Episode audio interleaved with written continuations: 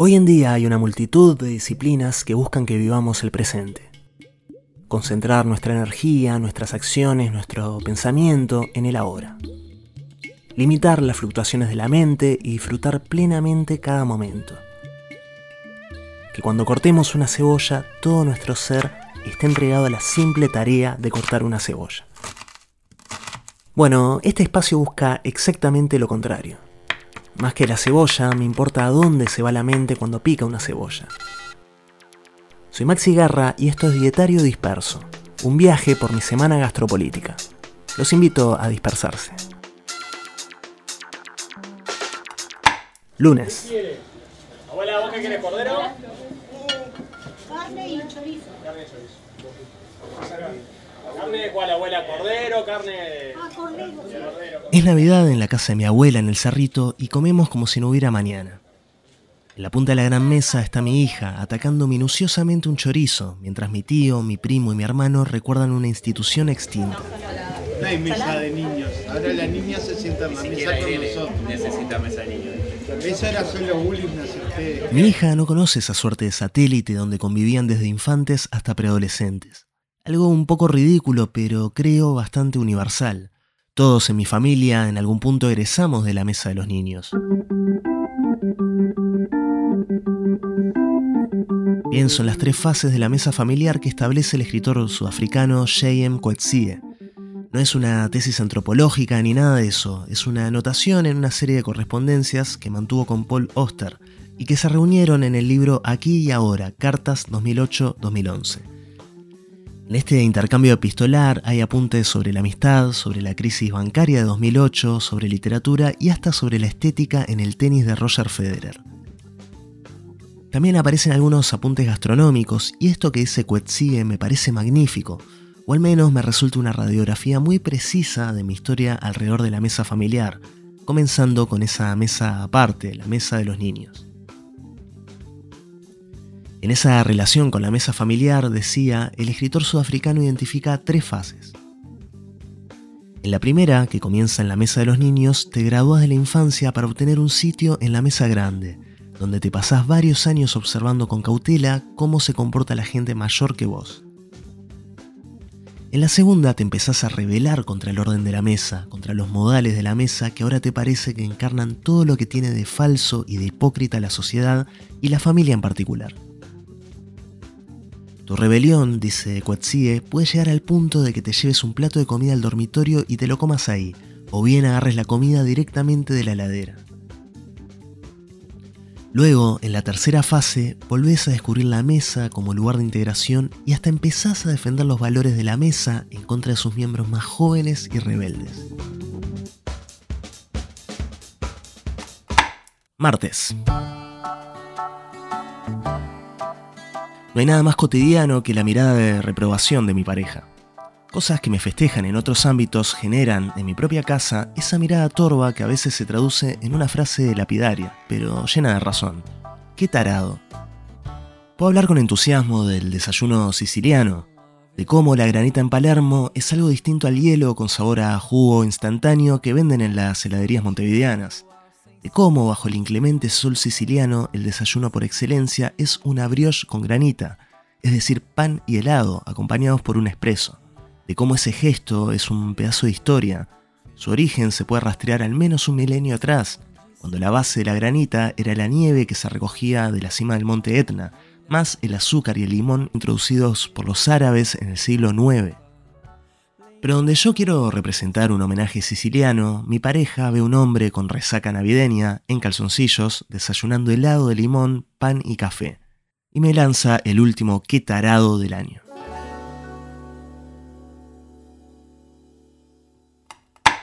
Miércoles. La principal lucha en una librería, más en una pequeña, es por el espacio. Ante la avalancha de novedades de editoriales y distribuidoras hay que defender una identidad, la propia personalidad de la librería.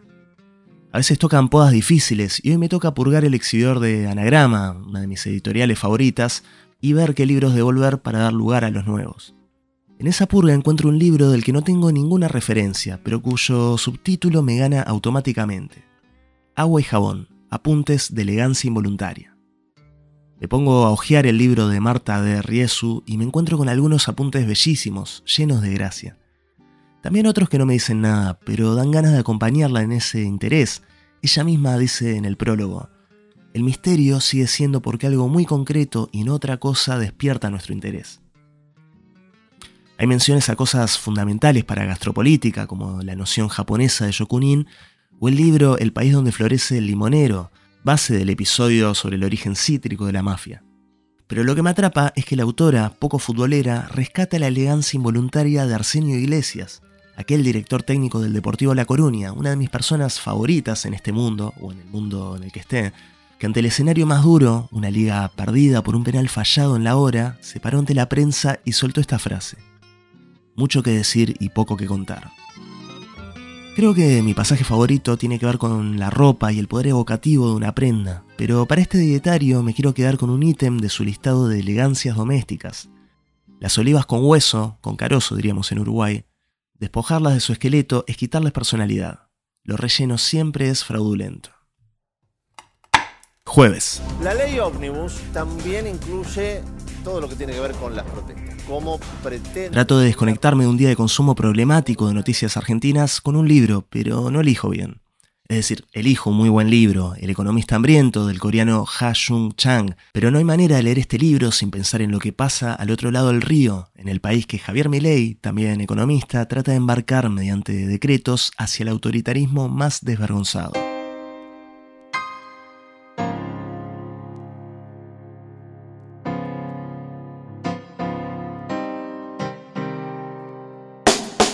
Chang, especialista en economía del desarrollo y docente en la Universidad de Cambridge, es el reverso perfecto de Milley. Dice, por ejemplo, algo fundamental. Lo que hay que tener en cuenta por encima de todo es que la economía no es una ciencia. No hay respuestas comprobables y exactas. No existe una única solución o modelo económico que funcione en todas las situaciones.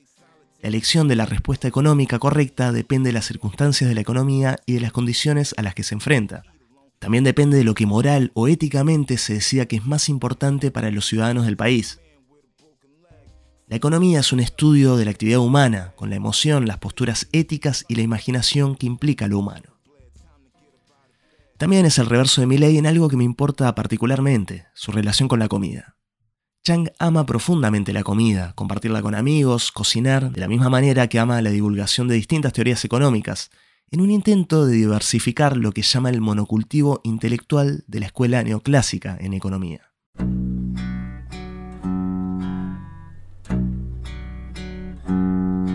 Son tantos los aspectos problemáticos de Milley que su relación con la comida no ha generado mucho interés. Es decir, estamos ante alguien que habla con su perro muerto y que busca, mediante decreto, reprimir las reuniones de más de tres personas en la vía pública. ¿Por qué escudriñar en su odio a las papas fritas? Pero como dice José Saramago, todo es autobiografía. Nuestra vida la vamos contando en todo cuanto hacemos y decimos, en los gestos, en la manera en cómo nos sentamos, cómo andamos y miramos, cómo volvemos la cabeza o levantamos un objeto del suelo. Y lo que dice Milei sobre su relación con la comida es autobiografía pura. No sé, porque para mí encima la, comida es una cuestión, digamos, eh, meramente fisiológica, es una forma de, de meter combustible, o sea, no, no es ni, digamos, o sea, no, no, no, no tengo, ¿me por la si vos decís un plato favorito y qué sé yo, no sé. Este recorte es de una entrevista que dio en un canal de YouTube, donde inocentemente le preguntaron qué achura sería en un asado. Si vos me dieras eh, una forma de, de, alimentarme vía pastillas sin tener que estar comiendo... ¿Tipo astronauta? Sí, exacto, me mando las pastillas y, y sigo, o sea, no, no me Digamos, o sea, no, no, no me genera nada. No disfrutás, digamos, de un asado. No, no, no, no, es, es una. Es, más, o sea, me. El tiempo que me demanda un almuerzo, todo me fastidia demasiado. Creo que ese es el rasgo de mi ley que más lo conecta con el fascismo. No con el fascismo como insulto, no en la clásica confusión del autoritario con lo fascista, sino en relación al fascismo original de Mussolini y su aversión a la comida. Es algo que ya abordé en el primer episodio de Gastropolítica, pero creo que en este contexto vale la pena volver a lo que cuenta John Dickey en su historia de la cocina italiana, cómo había algo fundamentalmente no fascista en el hecho de comer de un modo que no fuese el más rápido y funcional. A Benito Mussolini, escribe Dickey, le gustaba afirmar que nadie debía pasar más de 10 minutos diarios a la mesa. Una vez que la dictadura del duce estuvo afianzada, las biografías aduladoras subrayaban sus hábitos frugales y disciplinados. Las fotografías propagandísticas rara vez lo mostraban sentado y se mostraba reacio a comer acompañado. En un texto fundamental de 1932, Mussolini afirmaba, El fascismo declara que el concepto materialista de felicidad no es posible. En otras palabras, niega la ecuación bienestar es igual a felicidad. Esa es una perspectiva que convertiría a los hombres en animales con una sola cosa en mente, alimentarse y engordar. Me resulta revelador que la primera derrota simbólica de Milley tras asumir como presidente haya sido frente a un cultor del asado. El jueves comimos asado Viernes con asado. los técnicos de inferiores a la noche. El viernes comimos asado Sábado. con, lo- con todo el plantel. ¿No? Ayer sábado tuvimos que comer asado porque tuvimos la visita de Oscar Córdoba que quería comer asado. Ah. Córdoba quería asado. Así que jueves asado, viernes asado, sábado asado.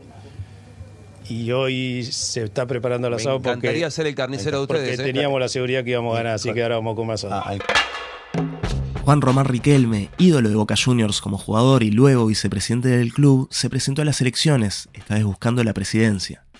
Del otro lado estaba Mauricio Macri, quien operó en la previa para anular los comicios. Como gesto de lealtad a Macri, su nuevo aliado en la casta, Milei fue a votar a la cancha de Boca, cosa que no hizo el propio Macri, quien estaba en Arabia. Fue la primera vez que Milei, como presidente, salió a la calle en un ambiente no controlado, más allá de su grupo de guardaespaldas. y se expuso a los insultos de un grupo de hinchas.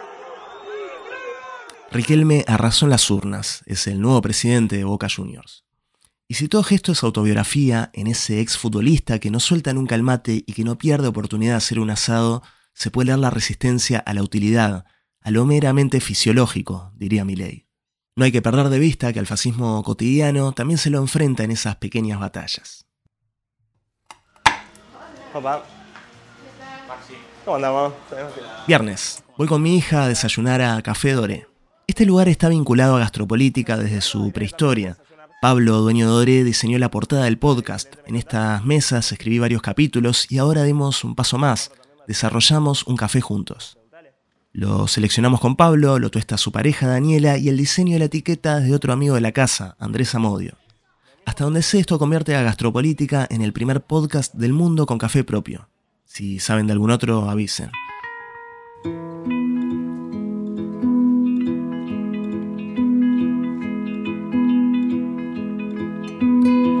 El último episodio de la primera temporada de Gastropolítica comienza con un simple movimiento, un ramo que pasa de mano en mano, que cambió la industria del café para siempre. Gracias a ese ramo el café llegó a Brasil, el jugador más determinante del mercado mundial. Me gusta que nuestro primer movimiento cafetero llegue desde Brasil. Es cierto que la mayor parte del café brasileño que estamos acostumbrados a consumir no es más que un combustible soluble, altamente mecanizado y de sabor fuerte y anónimo. Pero Brasil es un país inmenso. Pensemos que un solo estado, Minas Gerais, produce más café que todo Colombia. Y hay miles de lugares que hacen las cosas bien. Estos granos, cosechados en la finca Santa Rita, en Caparaó, Minas Gerais, tiran por la borda varios preconceptos. Acá podría hablar de las notas florales y cítricas, del retrogusto agradable y persistente, pero para mí lo más determinante es que la facenda se encuentra en el municipio Espera Feliz, lo cual me parece de una ternura insuperable. Así que si están en Uruguay pueden pedirlo a través del Instagram gastro-política o darse una vuelta por Café Dore. Sábado.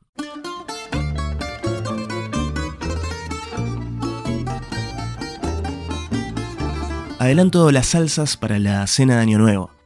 Tradicionalmente la parrilla es terreno de mi tío y yo ocupo el lugar lateral de las salsas y ensaladas, que en una familia de raíces libanesas no es un espacio menor. Pero una de mis salsas de cabecera no es libanesa sino griega, la tzatziki. Un nombre que nadie en mi familia retiene, lo cual no importa porque lo único que tienen que retener es el sabor y siempre me piden que la lleve.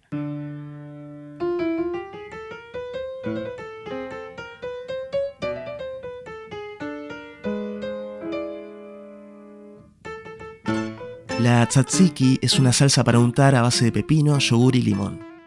Lo primero es rallar un pepino y dejarlo colar con sal. Luego de media hora escurrirlo bien y pasarlo a un cuenco, donde se va a mezclar con un diente de ajo, también rallado, 400 mililitros de yogur bien espeso o en su defecto un queso crema confiable. Ante la pobre oferta de yogures tipo griego en mi barrio, me decanto por el queso talar. Luego simplemente hay que agregar jugo de medio limón y aceite de oliva, dejarlo enfriar y listo. Tzatziki para disfrutar sin la necesidad de retener el nombre.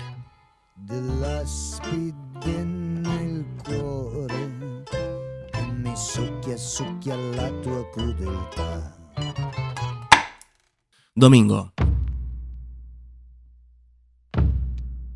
Termina el año y termina este dietario. Me gustaría cerrar con la historia de un espacio que es también una historia personal.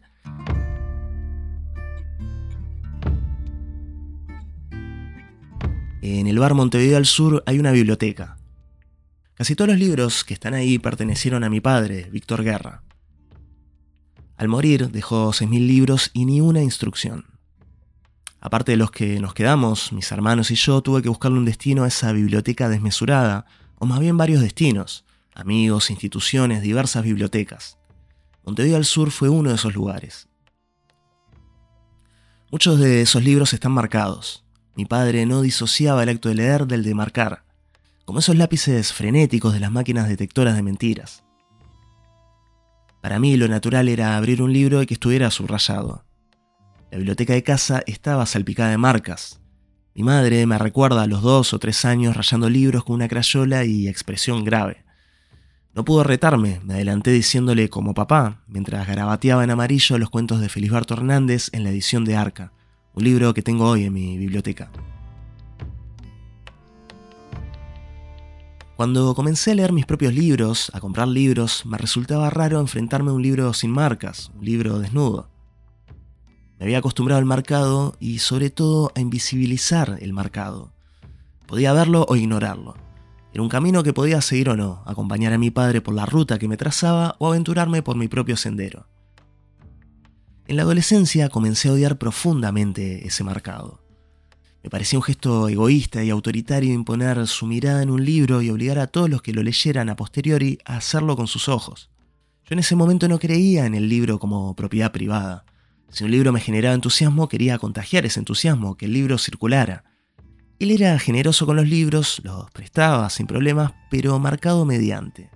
El préstamo incluía su mirada. De un tiempo a esta parte, sin darme cuenta, comencé a subrayar. Un día mi pareja me dijo, Maxi, ¿te das cuenta de que tu forma de rayar los libros es idéntica a la de tu padre?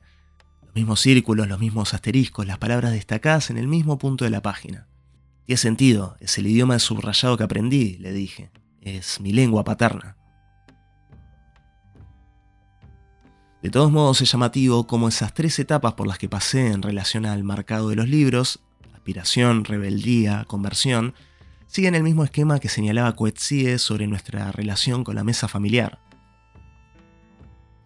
Víctor Guerra fue psicoanalista y su infancia giró en torno al bar de su padre, mi abuelo Pedro, un tano que se estableció en el barrio La Comercial. Pero no fue solo el paisaje de su infancia, de alguna manera el boliche marcó hasta último momento su mirada, su forma de escuchar, de vincular personas e ideas de todos los ámbitos, que fue su principal huella como psicoanalista. Una huella clara en su biblioteca, llena de libros de poesía, pintura y ensayos de todo tipo. Por eso cuando hace cuatro años Joaquín se hizo cargo del bar y me contó que charlando con Fernando Cabrera, músico y nuevo parroquiano, surgió la idea de convertir un espacio del bar en biblioteca, no lo dudé y aparecí con 500 libros.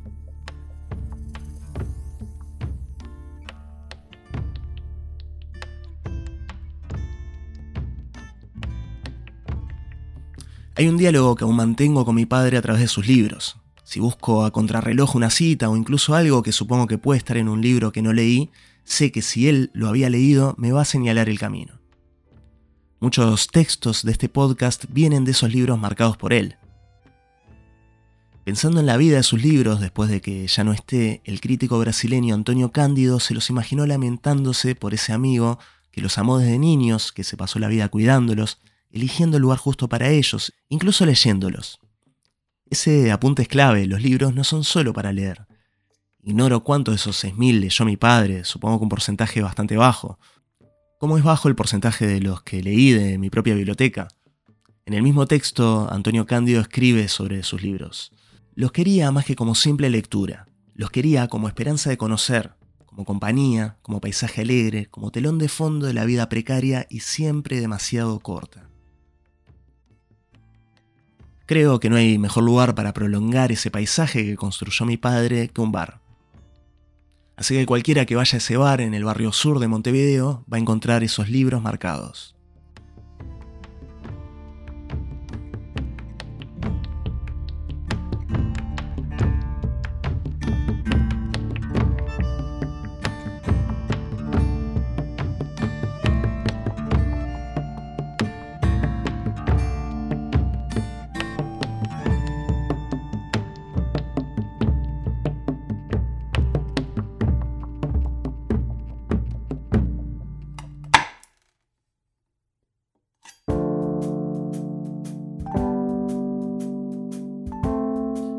Este fue el episodio final de Dietario Disperso, un podcast escrito, narrado y editado por mí, Maxi Guerra.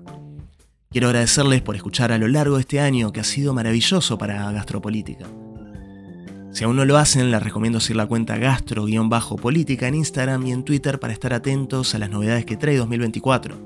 Nuevos episodios, presentaciones en vivo y ainda más. También les recuerdo que por esa vía pueden reservar el café y las libretas de Gastropolítica. Un agradecimiento final para la Librería del Mercado, mi espeto corrido de contenido gastronómico, y por supuesto para Cecilia e Irene. Grazie mille.